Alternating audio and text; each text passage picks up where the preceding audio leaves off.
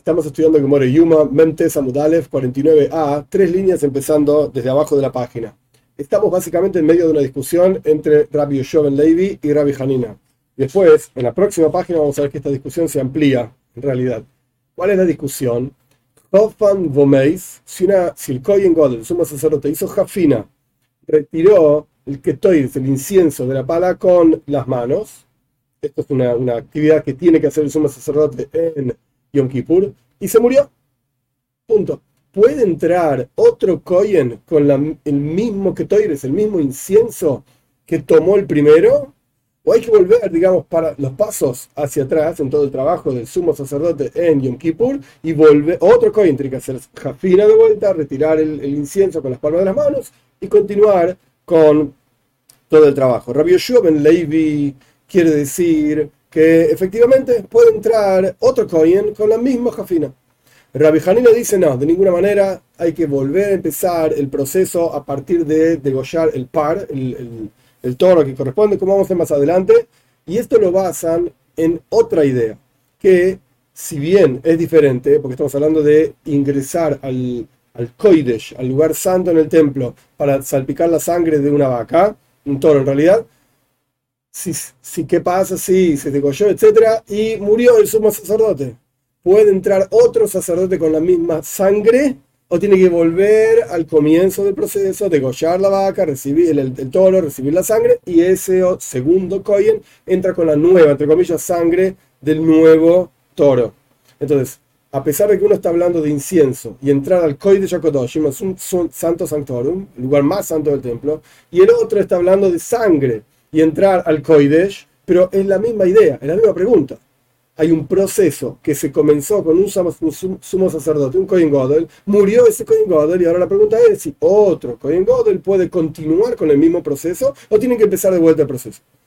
Entonces, en página 49a vimos parte de esta discusión y en las últimas tres líneas vamos a continuar con esa discusión entre Rabbi Yoshua Ben Levi y Rabbi Hanina y en la próxima página vamos a ampliar esa discusión. Vamos a ver de Ibaya Lehu, la línea empieza así, la tercera línea empezando de abajo. Ibaya Lehu fue preguntado a la yeshiva, Hoifen, Hoizer, Hoifen, Oiloi, el sumo sacerdote en Yom Kippur hace jafina, toma el incienso con sus manos de la pala fuera del Kohen de Yakodoshim, y luego dentro del Kohen de Yakodoshim vuelve a hacer jafina, vuelve a tomar el incienso con las manos, o no o lo, hace una sola vez, o sea, entra con una cuchara con incienso al, santo sanctorum, al de y simplemente da vuelta la cuchara y cae todo el incienso.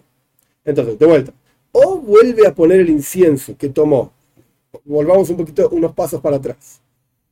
Eh, vimos desde el comienzo de nuestra Mishnah, en la página anterior, desde el comienzo de nuestra Mishnah, que en las dos páginas anteriores, Sí, en la página 47a, vimos que le daban una pala al sumo sacerdote con brasas y le daban una cuchara al sumo sacerdote para que con desde otra pala que tenía incienso, tome con las palmas de la mano, ponga el incienso en la cuchara y el sacerdote entraba con la pala con brazos en la mano derecha, con la cuchara con incienso en la mano izquierda.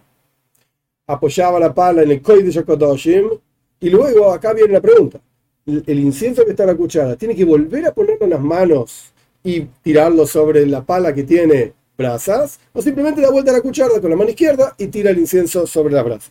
Ok, estamos entonces en 49 al final de la página y vaya Lehu fue preguntado en la yeshiva, tiene que volver a poner el incienso desde la cuchara hacia las palmas de sus manos, el sumo sacerdote dentro del Koi de Shakotoshim, o no. Toshma, Ven y aprende, te voy a explicar. Dice la Mishnah en 47a.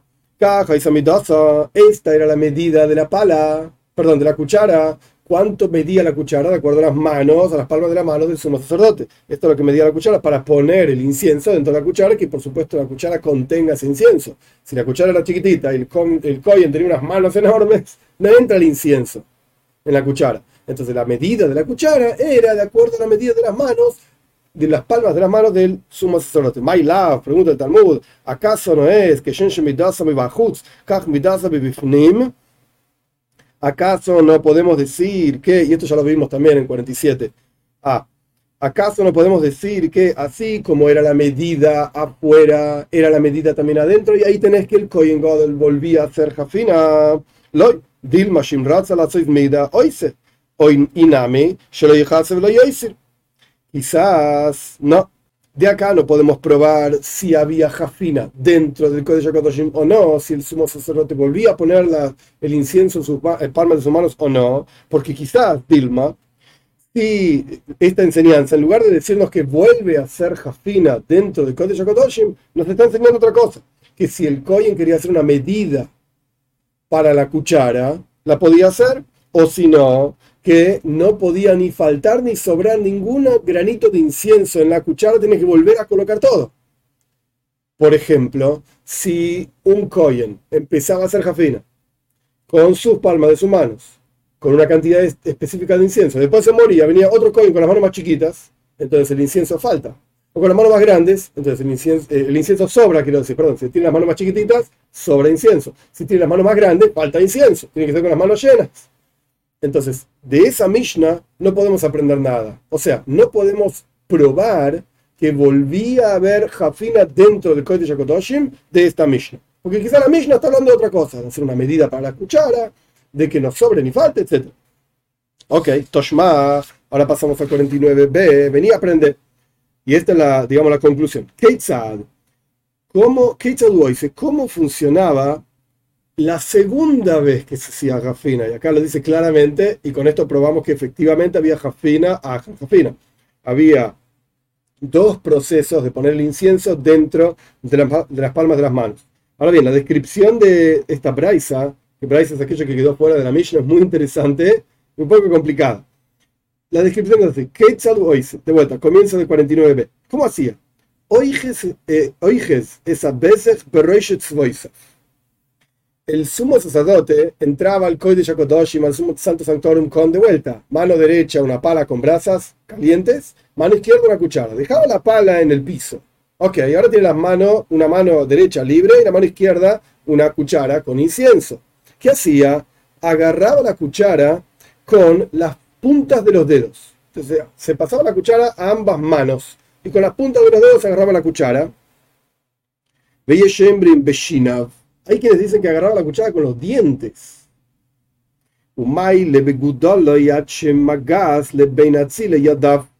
Y corría, se ve que la pala, la cuchara, perdón, tenía un mango largo, iba corriendo el mango hacia adentro de su cuerpo. Entonces quedaba la, cuchara con incienso adelante, a esta distancia, por, por, ejemplo, no sé exacto, así que estoy inventando, por ejemplo, a esta distancia. Y con las manos empezaba a acercar la cuchara hacia su cuerpo, de manera tal que quedaba el mango abajo del, del hombro, en las axilas, porque el mango se iba metiendo para adentro a medida que él iba acercando esto quedaba para adentro el mango.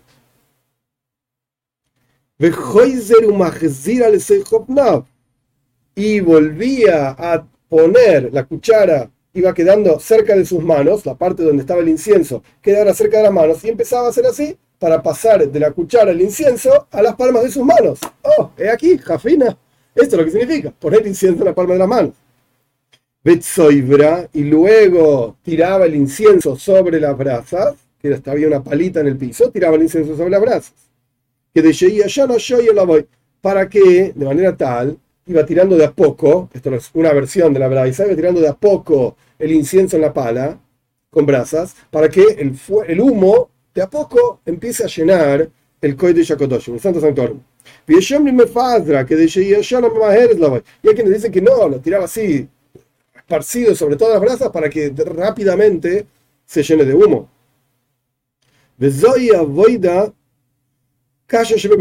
Y este es el trabajo más difícil de todo el templo. Esta idea de desde la cuchara volver a vertir el incienso y que no se caiga ni una gotita de incienso. Y que no quede ningún incienso tampoco en la pala. En la cuchara, perdón. Que caiga todo el incienso en las palmas de sus manos. Este es el trabajo más difícil de todo el templo. Pregunta el Talmud, y esto ya lo vimos. ¿De Suloy? ¿Este es el único trabajo difícil del templo? y Kamelico, y no, no aprendimos que esta Melika, que era matar una paloma con una uña larga que tenía el Koyen en el dedo gordo. Y también tenemos el trabajo de Kmitza, que era sacar harina con los tres dedos, como ya estudiamos. Es verdad, hay otros trabajos que eran muy difíciles en el templo.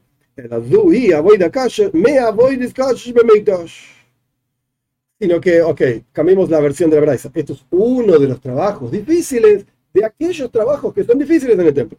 Shumamina, sin embargo, aprendemos acá, que el sumo sacerdote hacía jafina y de vuelta fuera del templo, digamos, fuera del Kodesh HaKadoshim, quiero decir, fuera del, del Ulam, se llama Heijal, qué sé yo, del palacio donde estaba el Kodesh y Kodesh HaKadoshim, Santo Sanctorum, retiraba entonces con la palma de sus manos de la pala incienso y luego entraba al Kodesh HaKadoshim y volvía a pasar de la cuchara a la palma de sus manos el incienso. Punto. Estamos en la mitad de 49b, entonces ahora ampliamos esta discusión entre Rabbi Yoshua Ben Levi y Rabbi Hanina por cuanto tomamos una idea de Rabbi Hanina, que estaba en la página anterior y ahora lo vamos a repetir, entonces ahora continuamos con esta cuestión. Ya sabemos que Hoifen, Behoizer, Behoifen. Ok, ningún problema. Había Jafina y volví a ver Jafina fuera del templo y adentro del templo. Templo quiero decir Koidesh y Koidesh Akotoshi. El Heijal que se llama como palacio. Pero ahora entramos en otro problema de lo que mencionó Rabbi Hanina en la página anterior. Y lo vimos en la clase anterior. Y Bayo fue preguntado en la Yeshiva la casa de estudios, si el sumo sacerdote hizo Shita, degolló el toro que le correspondía y se murió.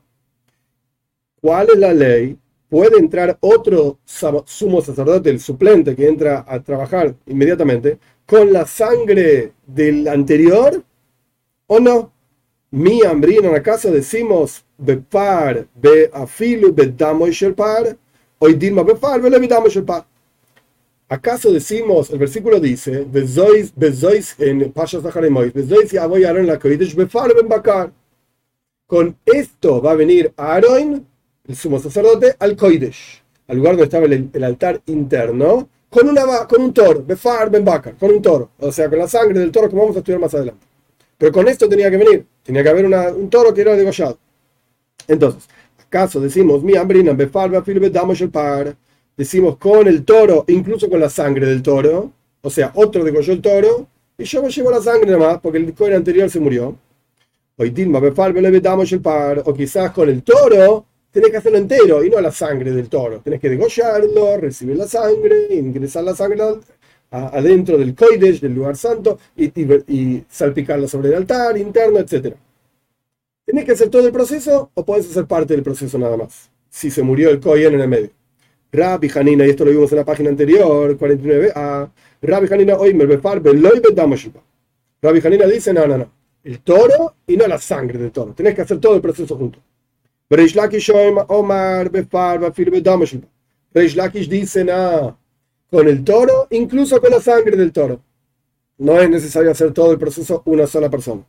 Rabbi Ami Rabbi Ami dice igual que Rabbi Hanina, con el toro y no con la sangre del toro. Rabbi Itzchok, en realidad acá falta una palabra, Napja, así se llamaba, Rabbi Itzchok Napja. Napja significa, era herrero. Entonces Napja es el fuelle con el cual los herreros hacían viento para que se caliente el metal y qué sé yo. Así se llamaba, Rabbi Itzchok Napja, porque era herrero. Eh, entonces tenemos Rabbi Ami dice igual que Rabbi Hanina, par veloy bedamos el par. Con el toro y no con la sangre del toro. Rabbi Yitzchok Napcha Omar befar bafilo bedamos el par. Rabbi Yitzchok Napcha dice, no, no, no, con el toro, incluso con la sangre del toro, no es necesario que haga todo el proceso. Punto.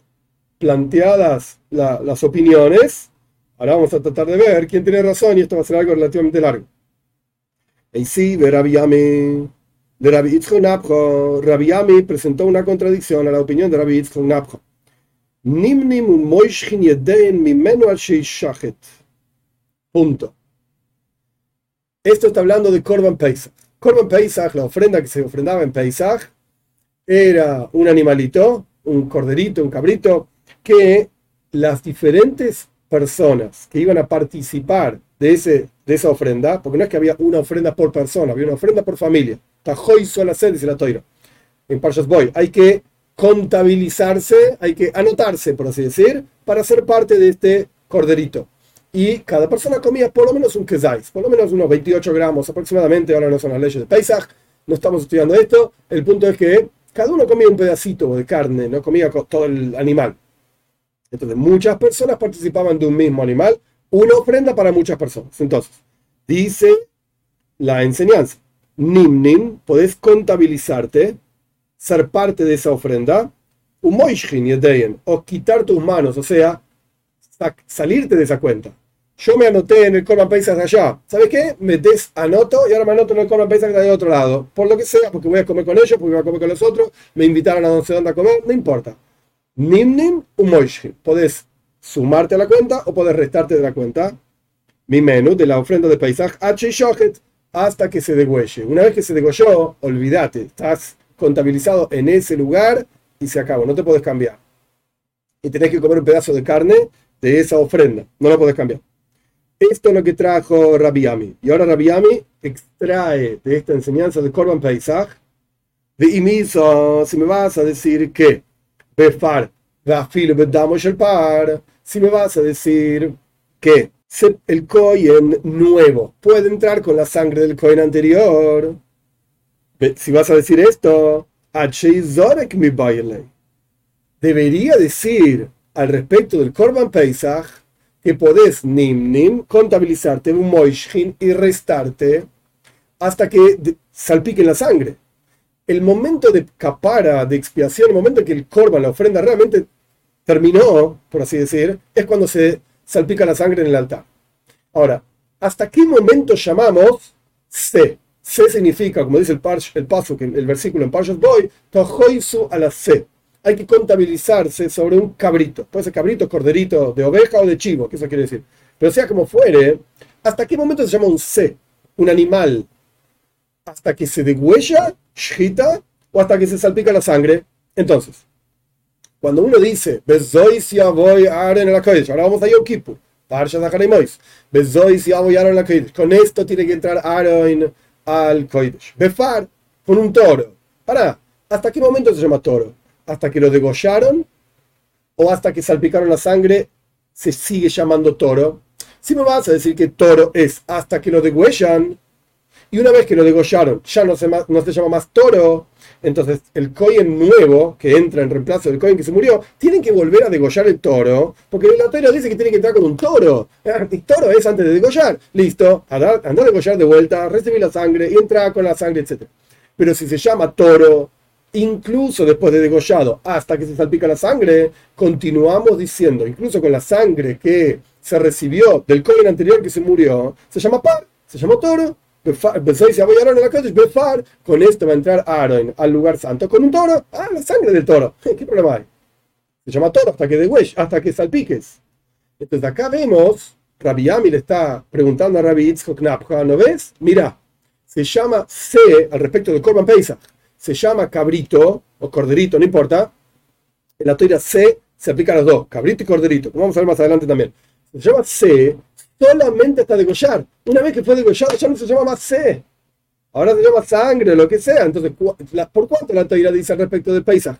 Tojo hizo a la C. Vos tenés que contabilizarte. Sobre el cabrito. Ah, cabrito es hasta que se degüella. Si fuese como vos decís que cabrito es incluso la sangre, debería decir hasta que salpique la sangre. Podés contabilizarte, sumarte o restarte a este Corban Pesach. Esto es lo que trae Rabiami para contradecir a Rabbi Con esto quiere probar Rabiami que Bepar, que con qué tiene que entrar Aaron con el toro, pero no con la sangre del toro del Koyen anterior que se murió. Tienes que empezar el proceso de entero desde degollar el toro. Responde la Gemore, ya no, no me traigas pruebas del Corban Paisa. Olvídate, no es una buena prueba. ¿Por qué? La toira dice, mata vais, miois mise, Si, imat, si hay poca gente en la casa para comerse un cordero entero, entonces va a tomar él y su vecino un cordero, etc. Muchos. Pero la toira lo dice de una forma muy particular. Imat la, la palabra meat, poco. Si son pocos integrantes en la familia, miois mise. Traducción literal es de ser de un cordero. O sea, de comerse un cordero entero. Son pocos. No puede sobrar, la toira dice que tiene que sobrar, etc. Entonces, son pocas personas en la familia, juntate con otra familia para comer el corba paisa. Pero la palabra miois es rara. De ser, sin pocas familias, de ser de un cordero. Y dice la Gemore, Mijayusa de se. Ah, la palabra miois. ¿Por qué la Torah usa una palabra tan rara de ser de un cordero? Porque el cordero tiene que estar vivo. Mijayus, que cambiamos la hey por la ges, que son letras que se pueden intercambiar, porque son muy parecidas. Entonces, Mijayus de se. El cordero tiene que estar vivo. Al respecto del Korban Pesach, ¿no me querés traer una prueba del Korban Pesach, de la ofrenda de Pesach, para Yom Kippur, del toro de Yom Kippur? Nada que ver en Pesach hay una palabra que te indica que el cordero tiene que estar vivo. Por eso tiene que empezar el proceso todo de vuelta. Pero eso no prueba que Yom Kippur el, el, toro tiene que estar vivo también. Esto fue lo que respondería Rabbi Knap. Continuamos avanzando. Meis y Marzutra. Marzutra presenta otra contradicción. De otro lado en la toira. Ein loy be'egel velo velo velo velo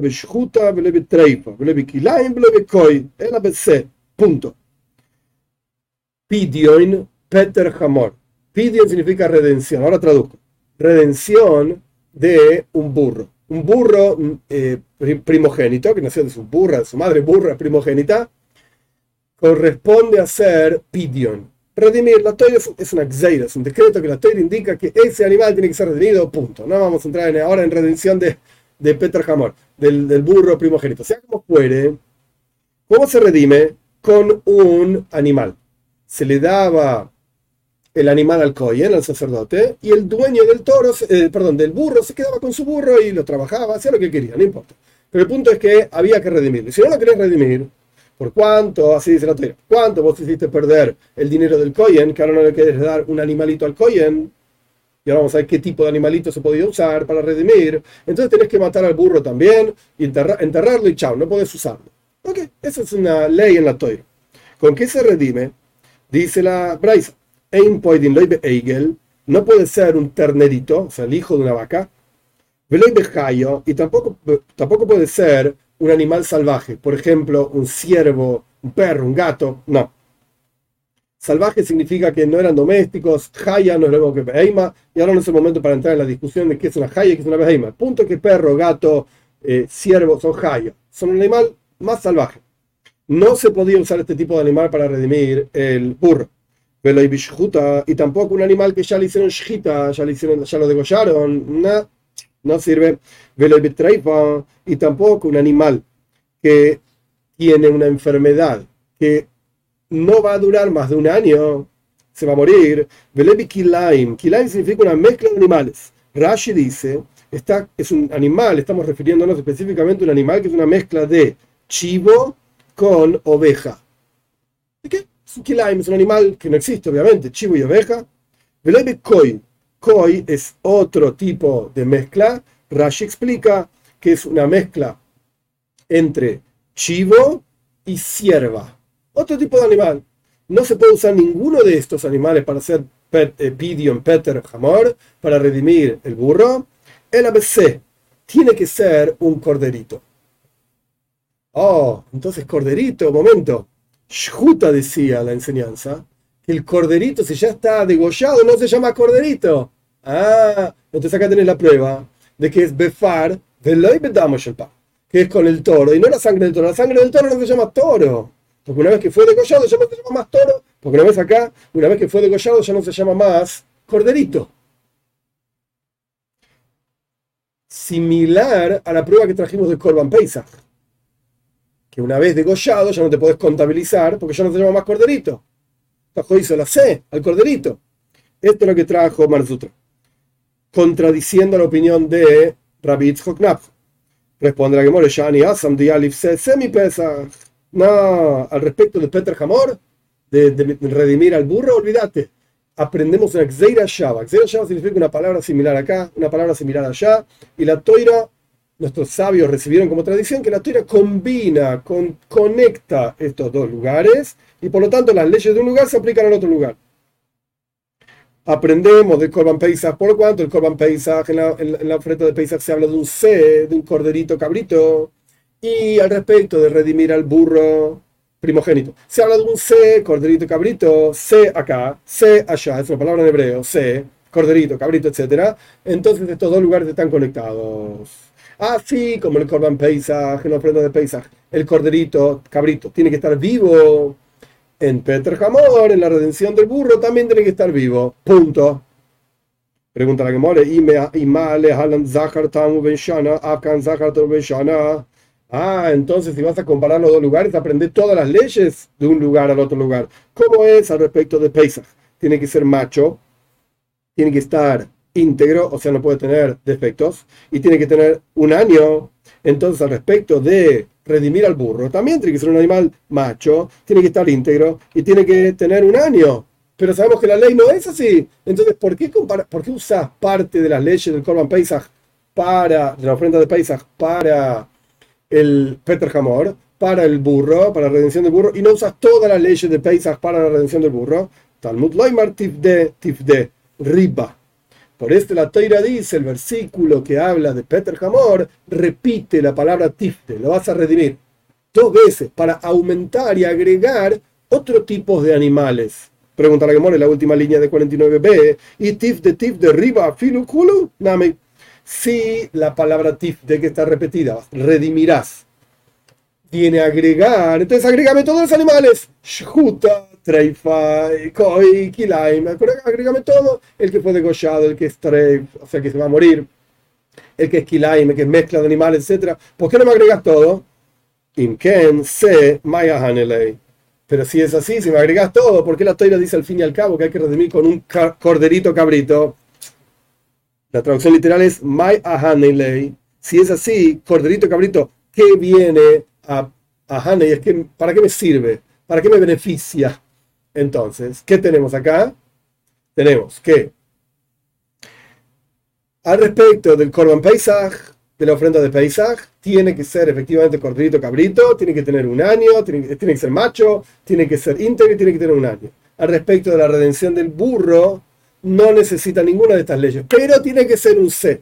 Pero tiene que ser un, corderito cabrito vivo. Eso lo aprendemos del Corban Paisaj. ¿Por qué no aprendes todo del Corban Paisaj? Porque acá hay otros agregados. Tif de tif de agrega que no necesita ser macho para redimir el burro, que no necesita ser íntegro, puede tener, puede tener defectos y que no necesita tampoco tener un año. Punto. Ahora continuamos con Nuna Mudalef, 50a, la primera línea. Ahora vamos del otro lado de Rabiami. Ahora Rabbi presenta una pregunta a Rabiami. Rabbi decía, no nos olvidemos, Bedamoy, Bepar, perdón, Beafilo Bedamos el par. El Kohen el que degolló, se murió, el segundo Kohen God, sumo sacerdote, puede entrar, efectivamente, lo que opina Rabisco, con la sangre del anterior. No necesita hacer el proceso de vuelta. Le presento una contradicción 50a, de vuelta. Le presento una contradicción Rabisco Knapjo a Rabiame. Vehoitzi es colapar solamente citó un versículo, es interesante. Con esto ya Rabiami evidentemente entendió cuál era la pregunta y avanzó, y ahora va la respuesta. Tiene que sacar a todo el toro, con la par. Vemos de acá que incluso después de degollado se sigue llamando toro. La historia dice que se Aaron la Befar, etc. Con esto tiene que venir Aaron al santo, al lugar santo. Anda a degollar un toro. Y después continúa el relato diciendo, y va a agarrar el toro, todo el toro, y dice, pará, si ya lo matamos. Ah, entonces un toro muerto se sigue llamando toro. Entonces, ¿por qué no podemos decir que una vez que está muerto el toro, porque el Coin el anterior, lo degolló, recibieron la sangre, otro, el Coin, lo que sea, esa sangre se sigue llamando toro? Y con esto, el nuevo Coin Gadol, que viene a reemplazar al que se murió, puede entrar. Esto es lo que trae Rabbi Knapp. Responde que more, no, no, no. Sheyoitzi es kuloi. Con tres palabras le respondió. No, fíjate, el versículo dice, tenés que sacarlo todo. Todo significa toda la sangre. Pero no está hablando de que sangre se llama toro. Es par, todo lo que quedó, tenés que sacarlo entero. Y no me vengas a decir que la sangre se llama toro. No, de ninguna manera. Tenés que sacar todo lo que quedó de ese toro, o sea, la sangre. Pero la sangre no se llama toro. próxima pregunta. ¿Ves para Hatás? ¿Ves Seira Hatás? Fíjate como continúa el relato en Parsha Sahara y Mois, el toro de ofrenda de pecado y el chivo de ofrenda de pecado se sigue llamando la sangre toro. Oh, papo. Para, para. Vamos a poner las cosas en orden, dice la papo. Al respecto de la piel, o sea, el cuero, la carne y Pérez, todas las sobras, los intestinos y todo esto, etcétera, etcétera, nadie está discutiendo, nadie está discutiendo que cuando la toira está hablando del cuerpo propiamente dicho, del toro, del animal, etcétera, la piel, está leyendo Rashi para que quede claro, la piel, la carne, los desechos, etcétera, todo esto va junto. Y por supuesto que nadie discute nadie está discutiendo que toda esta cosa junta se llama efectivamente par. Se llama el toro, porque es todo lo que quedó del toro, ya que se quedó la piel, llama la piel, llama el toro. Y quedó la carne, la carne también se llama toro. Este es el toro. A pesar de que ya está muerto. Nadie está discutiendo eso. ¿Cuál es la discusión? Bedam. Al respecto específicamente de la sangre. Esto, o sea, como Rapapa, ¿qué es Rapapa? Algo muy importante. Rapapa circunscribió la discusión a un punto en particular. Porque si vamos a empezar a traer versículos que hablan de las diferentes partes, ah, mira, la ofrenda de acá, la ofrenda de allá, se llama ofrenda a pesar de que estamos hablando de la carne, se llama ofrenda a pesar de que estamos hablando de la piel. Para, dice Rapapa, no estamos discutiendo eso. Todo lo que quedó del animal se llama animal y ya está. No hay ningún problema. Acá estamos discutiendo si la sangre se llama animal o no. Este es el punto. De vuelta, vamos a las palabras de Rapapa. Homo Rapapa. Dice Rapap, Respecto de la piel, de la carne y de los desechos, de los intestinos, etc., nadie está discutiendo. Que se llama también par, toro. ¿Cuál es la discusión al respecto de la sangre? Mar, sabardam, ikrepar, mar, sabardam, loy, ikrepa. Una opinión dice que la sangre se llama toro y la otra opinión dice que la sangre no se llama toro. Omar Rabashi, dice Rabashi, mistabra que mande amar, dam, ikrepar. A mí tiene sentido decir, según, como la opinión que dice que la sangre se llama toro. Dixiv, como está escrito, la Toira dice en Pasha Mois, que esto es lo que estamos discutiendo, todo el trabajo del sumo sacerdote, con esto va a venir Aaron al lugar santo. ¿Con qué va a venir? Con un par Ben Bakar, con un toro, hijo de una, de una vaca, lo que sea, no importa, un toro. Pregunta Rabashi, carne me ¿Qué agarras el toro con los cuernos? Si los cuernos los llevas el toro entero adentro del coides, no, obvio, lleva la sangre. Pero la toira llama sangre al toro entero, o toro a la sangre. ¿Con qué tiene que entrar Aaron al? Con un toro. ¿Sí? Agarrar la... No, no, no, la sangre. Entonces, evidentemente, está claro que la sangre también se llama toro. Entonces, ¿cuál es la discusión acá? Antes Rapapa nos dio una gran novedad. Che, esto es lo que están discutiendo, si la sangre se llama toro o no. Ravalle dice, pero es obvio que la sangre se llama toro. ¿Qué está diciendo? Entonces, ¿con qué entras? ¿Con qué entras al, dice Ravashi, ¿con qué entras? Entraba el sumo sacerdote al Koidesh, al lugar santo, y al, y al Koidesh perdón, al lugar más santo, Bedamoy, con la sangre del toro. ¿Y esto se llama par? y se llama toro, ¿lo ves? La sangre se llama toro. Ok, pero hay una opinión según Rapapa que dice que la sangre no se llama toro. Y la otra opinión, ¿cómo entiende esto?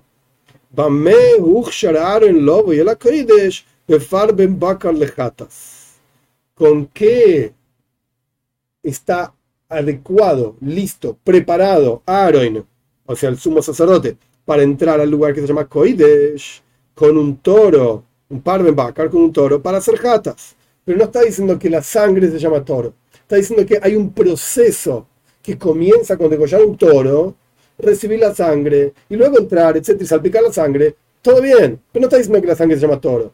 ¿Con qué está preparado Aaron? Con esto tiene que entrar Aaron al lugar santo con el toro. Pero la sangre no se llama toro. Entonces, hasta aquí lo que tenemos es, no terminó la discusión, pero hasta aquí lo que tenemos es hay una opinión que dice que